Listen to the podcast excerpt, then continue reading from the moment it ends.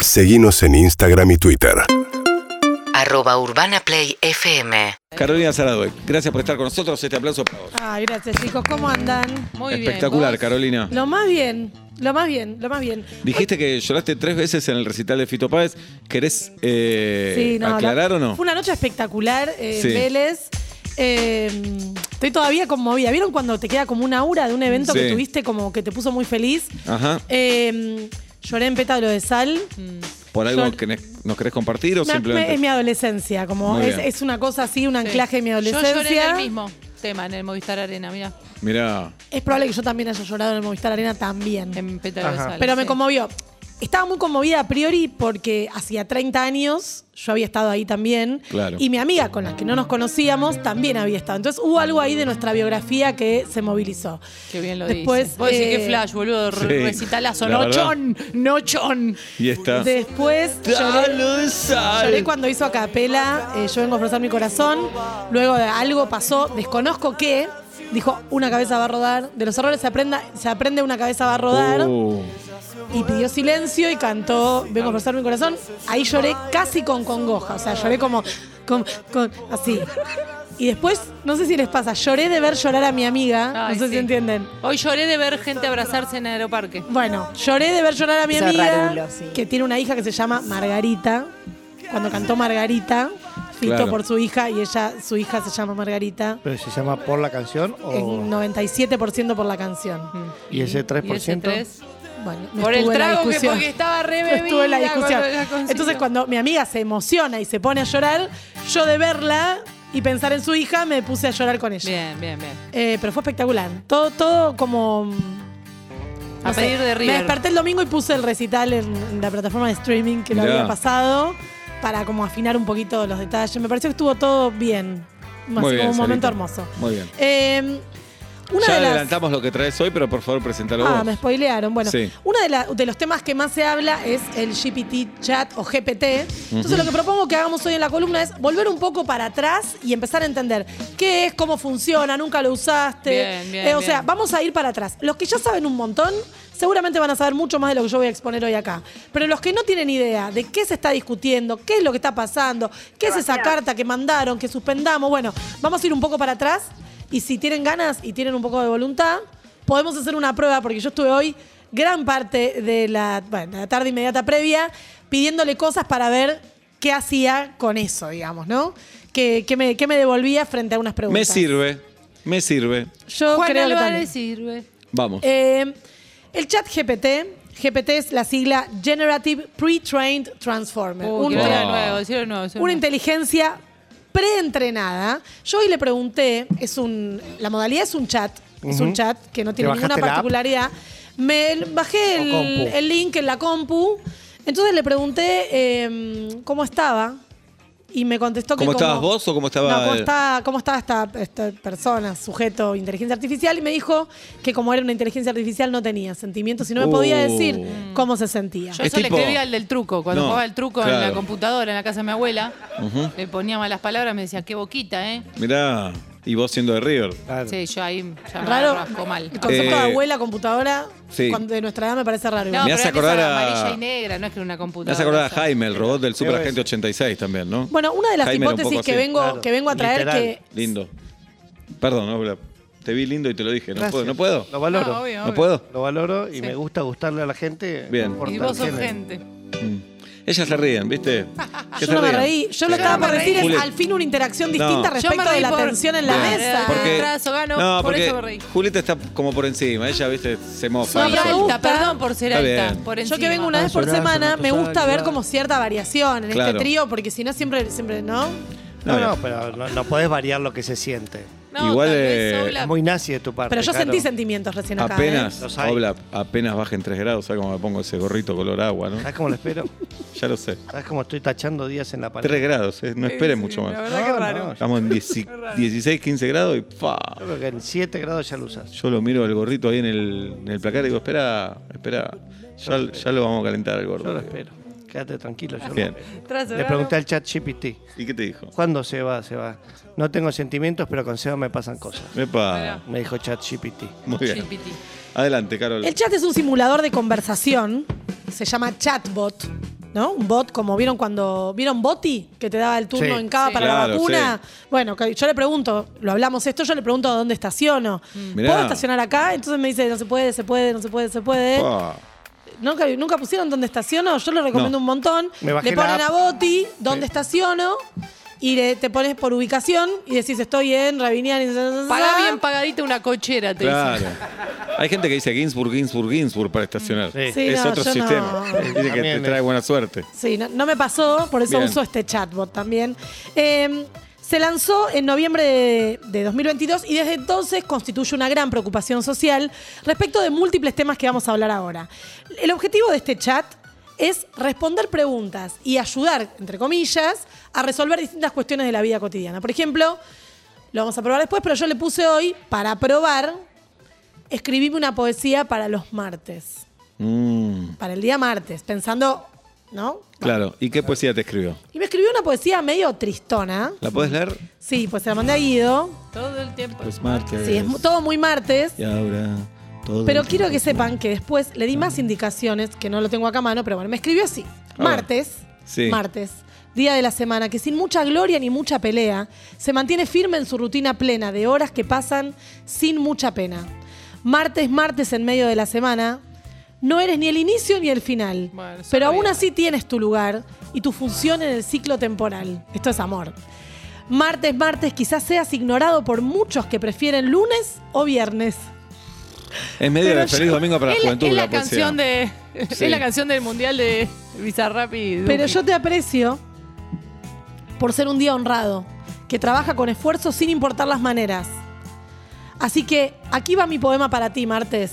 Un homenaje a tu constancia y tu serenidad.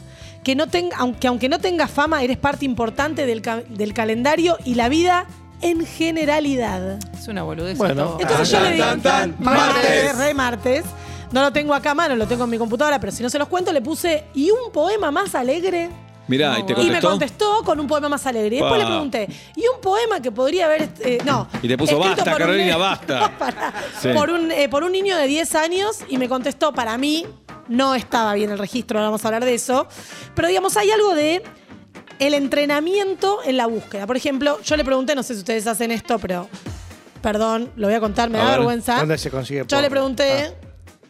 ¿Quién es Carolina Dueck? Para ver qué tanto sabía. Hay varias Carolinas Dueck. Correcto. Entonces yo dije, yo estoy bien con cualquiera. Y me dijo, A ver. Carolina Dueck es investigadora del CONICET, correcto, especializada en biología. que Incorrecto. no, Correcto. En pandemia, no sé qué, no sé Ojo, qué. por ahí te recibiste y no te acordás. ¿eh? Puede ser, estudiaste tanto. Sí, no, pero yo seguro eso no lo entiendo. Seguro Bien. eso no lo entiendo. Entonces le puse, está mal lo que me estás diciendo, que ahora vamos a hablar de cómo manejar los errores. Entonces, pensar un poco que esta inteligencia artificial aprende tiene que ver también con qué datos le ponemos, qué le damos, qué le decimos. Tenemos un chat en vivo. Tenemos un chat en vivo. ¿Dónde Yo- puedo escribirle? ¿Yo le puedo escribir al chat o no? Decimos qué escribir. Ah, lo dice Manu. Bueno, Eh, eh, ¿Cuál es la expectativa para Atlanta, Chacarita? Este bueno sábado. después soy yo el que saca el tema, ¿eh? Ponelo. Lo escribe Manu Bicho Rey en producción. Sí. A ver qué nos contesta el chat GPT. La respuesta es inmediata, no hay ningún tipo de demora ni dilación en la respuesta. sí. Y eh, esta ya se sabe aparte. Y está entrenado para proveer grandes cantidades de información, Ahí le estamos grandes preguntando al cantidades de chat. información que tienen apariencia adecuada. Porque ¿qué ocurre? GPT Chat está alimentado de toda la información y los datos que hay en Internet. Acá está contestando. Y los combina de formas que cree virtuosas. Necesito un micrófono inalámbrico para acercarme. Ay, pensé que era yo que no veía tan bien, ¿eh? ¿Querés que Sí. te grite? Eh, no, no, no, voy. Dice, lo siento, como modelo de lenguaje Sí. no tengo acceso a información en tiempo real o actualizaciones deportivas. Zafamos.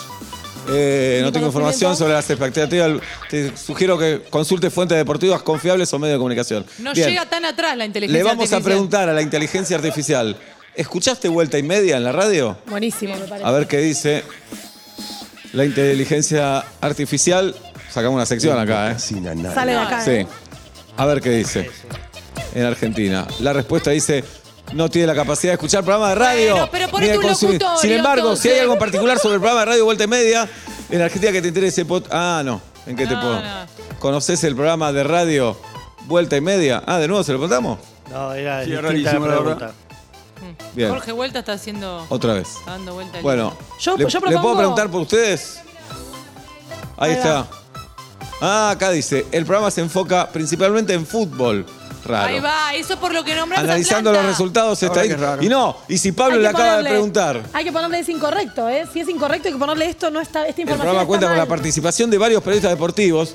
No, acá se está agarrando de fútbol a muerte. Claro. De fútbol a muerte. Creo yo. Ahí le podemos Bien. poner, esta información no es del todo correcta. Vamos a preguntarle, ¿conoces a Peto Menagem? Dale. A ver qué nos dice Pa, pa, el pa, chat pa, pa, GPT. Mucho Bueno, nervio en esto- Vuelta y Media. Totalmente. Peto Menagem de Argentina. Y la respuesta es, lo siento. No sabe nada el chat GPT, che. Te ganó. No sabe nada. ta, ta, ta, pará, pa. Yo Acá- les propongo Sí. que le, le- le pongamos alguna cosa vinculada con nuestros sentimientos, que yo esto lo probé. Por ejemplo, Estoy triste. a ver, le ponemos... ¿Conoces al actor argentino Peto Menagem? Sí, Peto Menagem es una- un, dice, un actor argentino conocido por su trabajo en cine, teatro y televisión. Ha participado en varias películas. Bueno, tiene un montón de data que está buenísima y, real sobre Peto. Espectacular. Yo quiero poner ahora estoy triste. Estoy triste, le vamos a poner al chat GPT a ver qué responde. Estoy triste, a ver qué te dice. Y lo ocho- siento mucho ocho escuchar lucas la eso. la si, deseas a- si deseas hablar sobre lo que te está haciendo sentir triste, estoy aquí para escucharte. A veces puede ser útil hablar sobre nuestros sentimientos y emociones para entenderlos mejor y encontrar manera de hacer frente a ellos. Sigámosla, sigámosla. ¿Le puedo preguntar quién va a ser el próximo presidente de Argentina? Te va a decir no Te tengo va a decir, acceso a la no sé. información. Claro. Yo Estoy iría, triste ir- por la inflación, si querés. Mm. No, vos, vos. yo iría, yo iría diciendo, eh, me acabo de pelear con mi novia, una cosa así. Sigámosle a ver qué nos aconseja hacer. No sé qué hacer. Bueno, dale, me acabo de separar. Me- bueno, me acabo de, separar. De mi pareja, Oblap. Esto no te sé puede qué servir, hacer. Oblap, ¿eh? Sí, a ¿Por ver. qué? Te puede servir. Sí. A ver, ¿qué dice chat GPT? ¿Me podrías... Pobre Manu, un bicho No, rey, la está tensión a cuatro de tipear, manos la tensión de tipear. escribiendo. Por supuesto, puedo ayudarte en lo que pueda en este momento difícil, te dice el chat. La separación de la pareja puede ser una experiencia muy dolorosa y llevar tiempo a recuperarse emocionalmente. Aquí algunos consejos. Uno, date tiempo para procesar tus emociones. Oblap, es normal sentirse triste, enojado confundido. Dos, habla con alguien, estoy leyendo los títulos nada más. Con quien confíes. Tres, busca apoyo profesional. Cuatro, haz cosas que disfrutes. Pa. Si me avisan cinco estoy porque sabe cómo soy. Otra, otra Es un cosa que montón. probé, otra cosa que Sí. probé es, díganme una forma, ah, ingredientes que no quisieran comer en una semana. Por ejemplo, yo le, pre- le pedí un menú semanal de todas las comidas sin carne y sin cebolla, por Ah. ejemplo. Entonces ¿Para te arma ¿Y te el menú. respondió? ¿Estás loca? Sí, estás loca. Me yo eso no respondió, hago. me respondió y le puse, ¿me haces la lista de compras para este menú? Y me pasó la lista de compras de lo que tenía que comprar. Es casi un esclavo entonces. Naciste un martes, ¿eh? Re- no, sí, recontra martes. Pero vamos a hablar un poco, ahora en un rato, qué significa que responda así, qué implicancias tiene para nuestra vida cotidiana esta recopilación de información y estas posibilidades, porque es cierto que, a ver, así como contestó mal algunas cosas, hay otras cosas que no sabe. Cada vez que hacemos una pregunta le estamos dando información. Claro. Sí. Entonces, ya sabe, ya sabe. Si le preguntamos de peto, la siguiente vez va a contestar directamente. Entonces, Claro. hay un funcionamiento que se retroalimenta, como todo lo que ocurre con las redes sociales, con todos los dispositivos electrónicos conectados, con nuestra ubicación y nuestra vida cotidiana. Estamos brindando datos constantemente, no solamente sobre dónde estamos, sino sobre qué nos interesa, de qué manera nos interesa.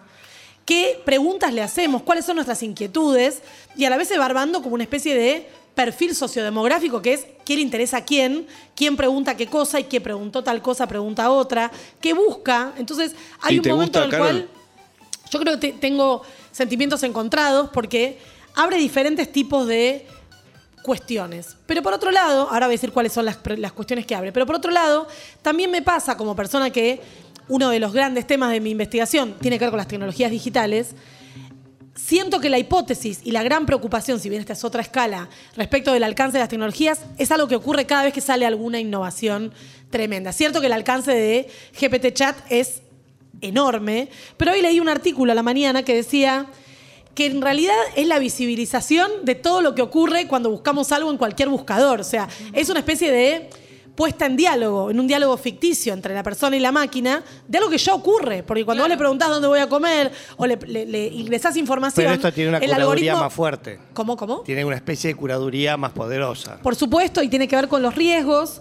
En primer lugar, uno de los, de los grandes riesgos que aparecen mencionados de manera eh, homogénea absolutamente tiene que ver con la potencial pérdida de puestos de trabajo por el reemplazo de la inteligencia artificial eh, de tareas eh, humanas. Algunas de las, de las tareas que se listan como las primeras que desaparecerían o se reduciría el capital humano eh, frente a este tipo de inteligencias son los teleoperadores, data entry, Servicio al cliente, ya ocurre. Vieron que hay muchas empresas de servicios que cuando vos querés un hacer un reclamo, sí. es un bot que tiene el, el loguito o a WhatsApp o incluso online te va diciendo cosas y no hay una persona. Bibliotecarios, yo creo que esto, bueno, esto es una, una, una discusión a tener, ¿no? Por supuesto, para encontrar un libro no necesitas una persona, para ubicarte en tiempo y espacio respecto a qué otros libros leer, sí hay ahí una apuesta humana, un capital humano diferencial, ¿no? bueno, Pero pero bueno. el riesgo es que con la información con la que cuenta el chat sí puede suplirlo. Se supone, También claro, que entrenado- entrenado pueda, pueda suplir eso. ¿Lo puede suplir completamente? Yo creo que no.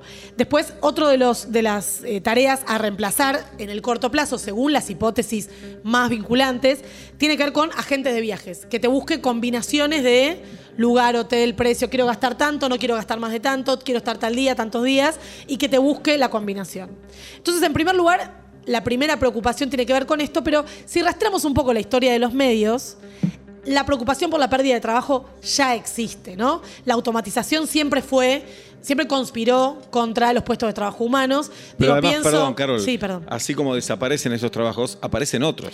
¿no? Exacto, el tema es qué tipo de calificación tenés No, que tener para asumir los otros trabajos. Pero digo, me recuerdo, para pensar una, una, una discusión muy cotidiana, es el reemplazo de le- quienes vendían los tickets de subte o cargaban la sube por las máquinas de carga. Bueno, ahí también hay una, una, un intento de reemplazo que también tiene que ver con esto. Estoy comparando una máquina de cargar la sube con, o la sube cualquier sistema, con un chat súper especializado. No, lo que quiero decir es que la pregunta y la amenaza sobre el tipo de trabajo y la calificación es la misma. Es decir, ¿qué va a ocurrir con el desarrollo de inteligencias artificiales que reemplacen trabajos, en algunos casos poco calificados, que tienen masivamente ocupadas a personas? Entonces, Y también se van abriendo puestos de trabajo con un sueldo que no tiene ningún crecimiento, como no casi trabajo basura. Porque hace poco leí eh, que en Europa está pasando eso. No se perdió una cantidad de puestos de trabajo. El problema es que la cantidad de trabajo de 1.300 euros, aburridos, que te queman la bocha y qué sé yo, creció exponencialmente y se separaron brutalmente de los que están bien remunerados. Exacto. La brecha salarial es cada vez mayor y también las posibilidades de ascender. Por eso la retención en algunos de estos trabajos, en algunas de estas, de estas, de estas áreas de las, de, la- de las industrias distintas de producción de bienes y servicios, la cantidad de tiempo de permanencia de un trabajador es cada vez menor, porque por lo menos cambias de empresa, por lo menos Claro. tomás un poco de aire por el nivel de rutina. Pensaba cuando, cuando escribía la columna de hoy, pensaba en la película sobre mm, Fabri la- Charlie y la fábrica de chocolate, basada en el libro de Roald Dahl, que el padre, que ellos tienen una situación económica muy precaria, fue reemplazado su trabajo y lo que tenía que hacer era poner tapitas de dentífrico y digamos, fue reemplazado por una máquina que se compró. el- Entonces, digo, en un punto creo que este primer este primer ítem, que es la amenaza de pérdida de, de puesto de trabajo, creo que no lo tenemos que relativizar, pero sí ubicarlo en un contexto específico en el cual siempre que hubo un avance tecnológico significativo, tuvo que existir una reestructuración del mundo del trabajo. Bien. A ser azúcar. Carolina Saraduec nos trajo hoy el chat. eh, GPT, GPT, eh, que esto no lo mencioné, tiene más de 100 millones de usuarios y la interfaz es muy, muy sencilla. Eso, o sea, digo para que quede claro también lo accesible que es en relación a, bueno, hablamos el potenci- la potencial pérdida de puestos de trabajo o el reemplazo de inteligencia artificial, de, de laburos, digamos, físicos hoy por inteligencia artificial. Y hay otra gran desventaja que comparte gran parte de la bibliografía, por lo menos al día de hoy, que tiene que ver con la falta de emociones y empatía. Nosotros probamos diciéndole estoy triste, pero hay muchos momentos en los que no sabe cómo responder, por supuesto, porque es una inteligencia artificial. Entonces hay algo ahí que es difícil porque a lo largo de la historia ha habido momentos de mucha distorsión, de confundir un interlocutor de inteligencia artificial de distintos niveles con alguien, ¿no? Porque da la sensación que estamos tan acostumbrados a chatear que hoy me enganché con el chat y realmente ya no me acordaba si estaba, lo había hablado con alguien, si había sido ahí, porque mientras chateaba con eso, estaba chateando en paralelo con un trillón de personas por cosas de laburo, familiares, logística, etcétera. Entonces, ahí también hay algo de. Es un, un tipo de interacción que tenemos cotidianamente con un montón de personas. Entonces, ahí también hay un problema respecto del registro, etcétera. Tres, tiene un nivel de error alto, alto real. por ejemplo, para el mundo académico, ya le digo a todos y todas las estudiantes, ni lo intenten. Porque, salvo que tengan que che- dato por dato. Yo probé sobre los temas que investigo, pifió en referencias, citas, conceptos. O sea, hay algo ahí. Sé que eh, existe una especie de beta de prueba de, de algo equivalente del mundo académico y que el GPT-4, que sale inminentemente, tiene funciones mejoradas, pero sí es cierto que el margen de error es enorme y vos le decís, esto está mal, como dijimos antes, no, esto está mal, esto está equivocado y busca otras opciones, pero no es menor porque hay un momento en el cual uno confía en una interfaz de usuario muy sencilla y aparentemente muy resuelta porque te da el texto escrito. O sea, vos le podés decir, quiero escribir una composición sobre las vacaciones que pasé en Mar del Plata en enero de 2023 como si tuviera 10 años y te escriben un registro que con un poquito de ajustes parecería Pero que- no es tu experiencia. Bueno, pero el docente que te va a corregir, ¿qué sabe? Tenés razón. De hecho, bueno, como docente yo estoy preocupada porque, digamos, ya Yo teníamos terminaría el la frase ahí. plagio. ¿No? Como docente en términos generales estoy muy Sí, preocupada. Conocí Es a más, mis- sacaría docente de la oración. Estoy preocupada en general. Sí, Conocí a mis como estudiantes docente. nuevos este, a- este, el viernes pasado. Sí. Estoy preocupada. ¿Por Yo qué? siento, y pues no sé si los voy a querer como los del año pasado. Me pasa Uh. todos los años. Espero no descubrir que están usando esto para resolver los. No sé. Si no, va a haber que tomar todo oral y presencial. Como diciendo, no puedes tocar nada, no Claro. puedes hacer nada, no Eh, puedes. eh, eh, eh, nada. eh. Por otro lado, parece lúdico y entretenido, porque no sé si a ustedes les pasa, pero yo de golpe miré el reloj y dije, uy, estoy hace un rato Claro. con esto. Estoy enganchadísima Me porque dijeron, le "No charlo, parar". le Hacete el charlo". almuerzo, ChatGPT. Le dije, ¿te puedo enseñar algo? Y me dice, yo como soy una inteligencia artificial no puedo aprender, pero sí puedo sumar pedazos de información que después puedo usar eh, en esta misma conversación, ¿no? Entonces yo no me acuerdo qué, qué es lo que le puse y me dijo, bueno, muchas gracias por ese dato. Y yo le digo, ¿sentís que aprendiste? Soy inteligencia artificial y no puedo aprender, Bah, no sé. Como que ahí quiero que me diga Dale, gracias. Claro. Un poquito de, no sé cuánto va a faltar, 15 minutos para que me diga gracias. Sí. Sos un amor, le pregunté cómo se siente. O sea, la búsqueda constante de una interacción. Ahora, cuando vos en un tema te enganchás, y le preguntás algo que te contesta, por ejemplo, ¿qué pensás vos de tal teoría? Ah, esto hice. No se los iba a decir, A se ver. lo digo. Proponeme tres temas para una columna sobre cultura y comunicación contemporánea. ¿Y qué te propuso? Me propuso reciclaje, que me pareció que no. ¿No? Muy obvio. Me pareció las modas y tendencias. Obvio también. Bueno, pero es, es un tema posible, Obvio lo hemos también. hablado. Sí.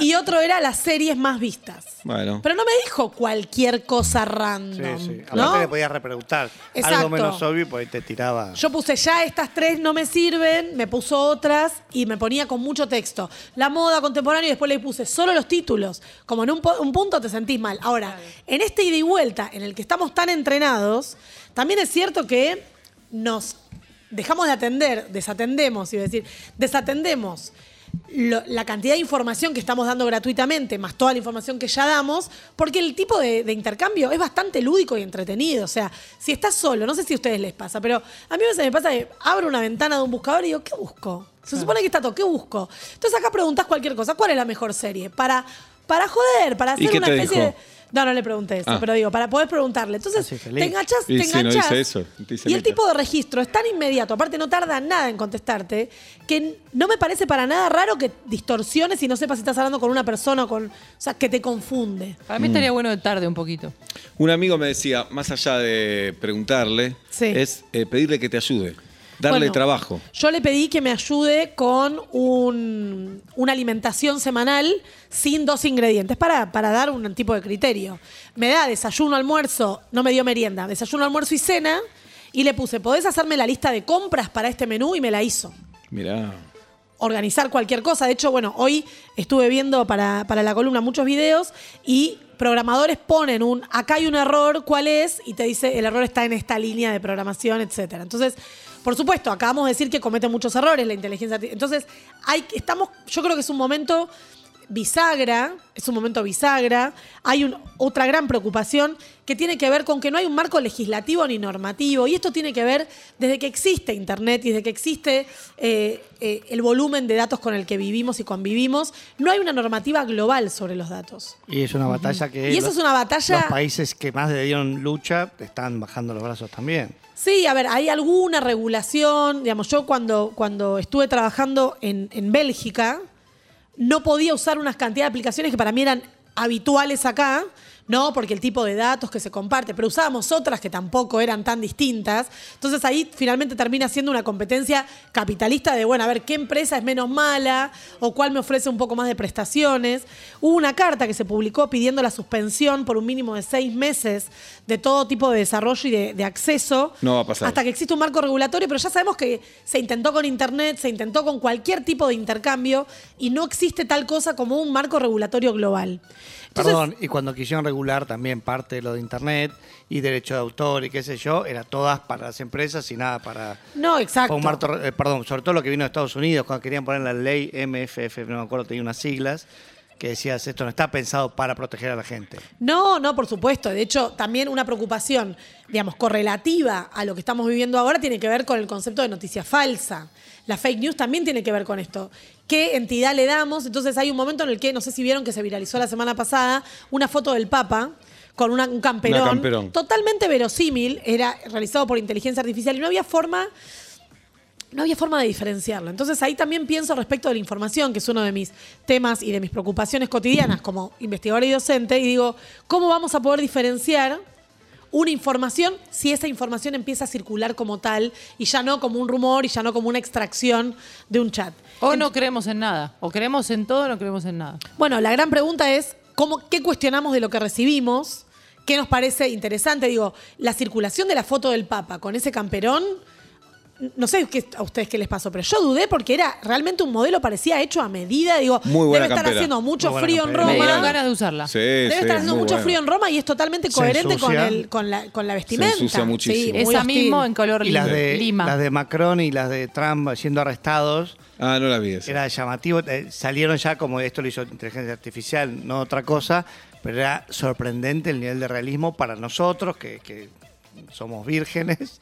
Eh, tremendo de las, dos de las dos fotos. Casi. Por eso me parece a mí que, si bien hay muchas investigaciones y muchos especialistas en eh, chat GPT, están manifestando muchísima preocupación. Yo creo que es una, una preocupación correlativa a la preocupación que em- empezamos a tener cuando nos dimos cuenta que los volúmenes de información y el acceso a la información y la edición de la información y la falta de fuentes atraviesan nuestra vida cotidiana. ¿Cuántas veces mandamos algo sin saber, sin chequear, porque te lo mandó alguien que revisás? Bueno, ¿qué ocurre ahora cuando una inteligencia artificial supuestamente avalada por una cantidad de datos y de motores de búsqueda te da un dato? Si vos vas a confiar o no vas a confiar, y de qué manera, pienso yo, vamos a encarar el desafío de empezar a distinguir o de poder distinguir qué información es una información y qué otra información es una construcción algorítmica de combinación de unidades que puede ser esa o cualquier otra. Síguenos en Instagram y Twitter. Arroba Urbana Play FM.